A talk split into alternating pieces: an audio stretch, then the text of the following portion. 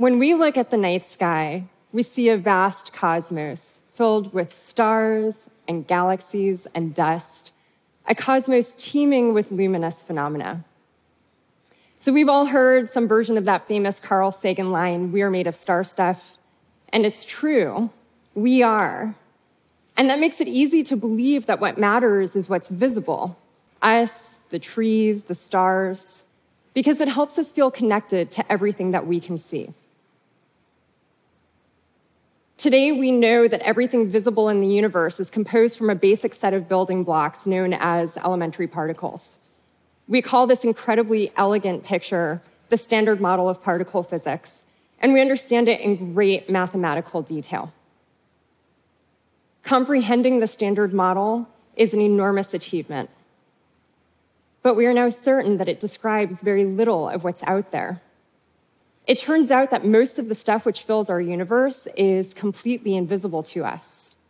In other words, visible matter, the kind we and the stars are made from, the kind that radiates light, is not what's normal. And we, the luminous matter, we are the cosmic weirdos. So, how do we know? Well, consider this invisible non binary person who's hiding in plain sight inside of their suit. We can't exactly see a person, but we know that they're there because the suit is filled out. So the presence of the invisible enby is governing how the suit hangs in space time. So we can see a similar effect with visible matter. We can see that stars and galaxies are affected by the presence of something more, something completely invisible to us. So we now know that the universe is more queer and fantastical than it looks to the naked eye. That's right. So, how did the universe get this way, and what exactly is inside?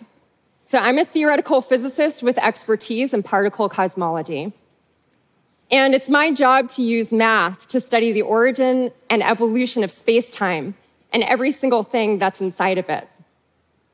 I connect the very small, elementary particles, with the extremely large galaxies and galaxy clusters. And I'm a griot of the universe I develop creative mathematical narratives that may just be our cosmic origin story. Now, as a theoretical physicist, I really love doing math and coming up with different ideas that may describe our mostly invisible universe. But it's important to be accountable to data too, the real stuff. So after mathematics, my second favorite tool for addressing these large cosmological questions is the biggest laboratory we know, the universe itself. Observatories with capabilities from visible light to high energy X ray and gamma ray photons are still some of the best ways to gain insight into what's going on in space time with the invisible stuff. So, what you're looking at here is the C. Rubin Observatory an exciting new facility that's about to see its first light over the next two years. It's a leading example of a new generation of telescopes that are going to change the way that we see this mostly invisible universe.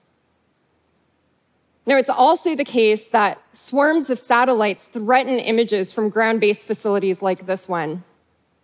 But the C. Rubin Observatory can help us understand where the invisible stuff is and what it's doing which will help us determine what exactly it is. So, when it comes to the cosmic accounting, here's what we know so far. We're in the midst of a great cosmic drama where space time is curved and it's expanding. And the history and future of that curvature and expansion is determined by what's inside, which is mostly not visible stuff like us. That's only about 5%. The majority of the energy matter content in the universe is something that we call dark energy. So empty space seems to have an energy associated with it. And that's increasingly affecting how space time expands. After dark energy, the second largest ingredient is something that we call dark matter. So here's the funky thing about dark matter. Unlike dark energy, it gravitates exactly like visible matter. but it's completely unlike us in every other way. So you might be thinking, okay, dark matter, it clearly has a color associated with it. It's dark, like my pants, right? But the first thing that you should know about dark matter is that it doesn't have a color. And at least a first approximation, light seems to go right through it. So we can't see it. It's invisible, maybe transparent, maybe clear. So if you put out your hands and feel, think about the weight of having a clump of dark matter in your hands, that's how it would feel, but your hands would look exactly the same. Today, we believe that 80% of the normally gravitating matter in the universe is dark matter. Dark matter is dominant on the outskirts of galaxies, and it affects stellar motions on the edges. And this effect is actually how Vera C. Rubin and Kent Ford first found the first substantive evidence for the existence of dark matter. What you're looking at here is an artist's rendering of our own galaxy, the Milky Way, and it's enveloped in a halo of dark matter, represented here by a blue gas. We believe that every single galaxy, or almost every single galaxy, lives inside of a dark matter halo. And we think that they're not alone. The Milky Way itself has around 60 gravitationally bound satellite galaxies that are in its orbit some of these you may have seen when observing the night sky or you may have heard of, like the Large Magellanic Cloud and the Small Magellanic Cloud. Each of these satellites lives inside of its own dark matter subhalo. So, like the invisible enby in their suit, the presence of dark matter is affecting how galaxies are distributed throughout space time. So we can also reverse engineer where dark matter is. It's represented here in the, the bluish purple. We can look at how images of galaxy clusters are distorted, which tell us something about how dark matter is distorting spacetime. So we know something about how much dark matter there is and even how the dark matter is distributed, but what kind of particle is it? So all that we know is that it's beyond standard model physics. It's not like any of the particles that we have ever seen or had any kind of contact with. All right, so this seems like a potentially terrifying, intractable problem because we're talking about something that we can't see, something that we can't touch. You might be thinking, okay, they haven't had many ideas about that over the years because that just seems really hard, right?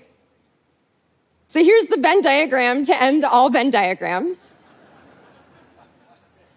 So I'll bet y'all $100 that you can't find a better one, at least according to me.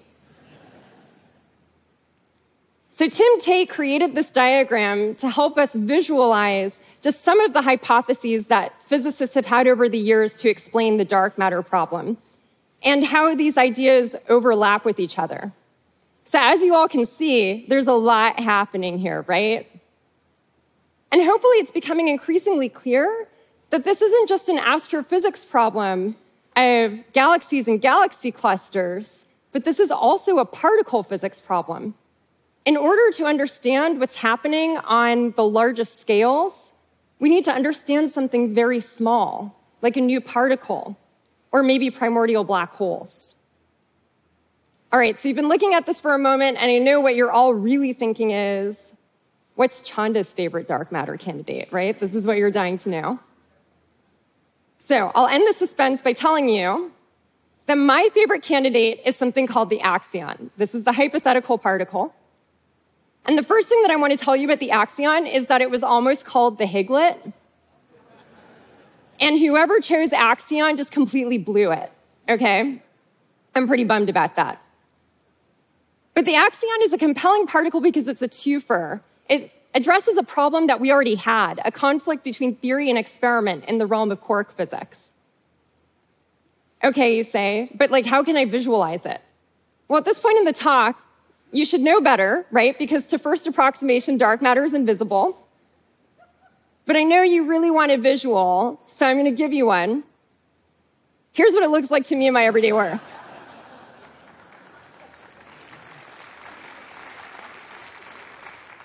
which is to say, it's okay if this is unintuitive. The universe is a wonderfully strange and fantastical place. And that's why humans as a species have always wanted to study it. And this is why we have so much fun trying to understand it.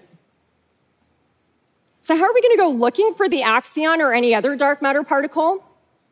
Well, you might think that we have to use traditional particle physics approaches, like colliders, where we smash particles together and see what comes out. But astrophysical signals have something to say. Telescopes from across the electromagnetic spectrum, for example, the proposed NASA facility, the STROBE-X X ray Space Telescope, can help us potentially determine what exactly dark matter is. But telescopes look at the very large. How can we use the extremely large to understand something so small? Well, in the case of the axion, it helps to pay attention to its quantum classification. So all particles come in one of two quantum categories fermions and bosons. So fermions, even when things get cold, like to keep their distance from each other. They're antisocial. That's how it is. Bosons, on the other hand, when they get below a critical temperature, they're like five year olds on a soccer field. So they don't have a concept of formation. They all just bunch up together. So, in technical terms, we call this the formation of a Bose Einstein condensate, where all of the particles come together and act like one superparticle. So, importantly, axions are bosons. And so now you have a sense of why I like working with them. I'm completely enamored with the idea of axion Bose-Einstein condensates. So usually we talk about creating these quantum states in the lab using atoms, but now we're talking about the possibility of maybe galaxy scale Bose-Einstein condensates made out of dark matter. So what you're looking at here is a simulation developed by a team that I lead. It's an axion condensate orbiting a central mass. So it's like a subhalo orbiting its host galaxy, like maybe the Large Magellanic Cloud orbiting the Milky Way. As you can see, over the age of the universe, the subhalo starts to get torn apart. And what my team's work shows is that the way that this happens with axions is different than with other dark matter candidates because it goes into the special condensate state. Now imagine the possibility that there's more than one type of dark matter candidate. Maybe there's more than one type of dark matter particle. How much richer this picture can be. There's no cosmic rule that says there can only be one. So, in the end, I expect the universe to force us to reevaluate what we thought we knew. When we honor the land and the sky as our galactic relations and their indigenous stewards, it becomes possible for us to imagine new ways of being in good relations with each other. That's why I, as a Black queer person, am so proud to follow in the footsteps of my ancestors who studied and dreamed with the night sky, sometimes of freedom. Astronomers like Harriet Tubman, for whom the recently launched James Webb Space Telescope should be renamed.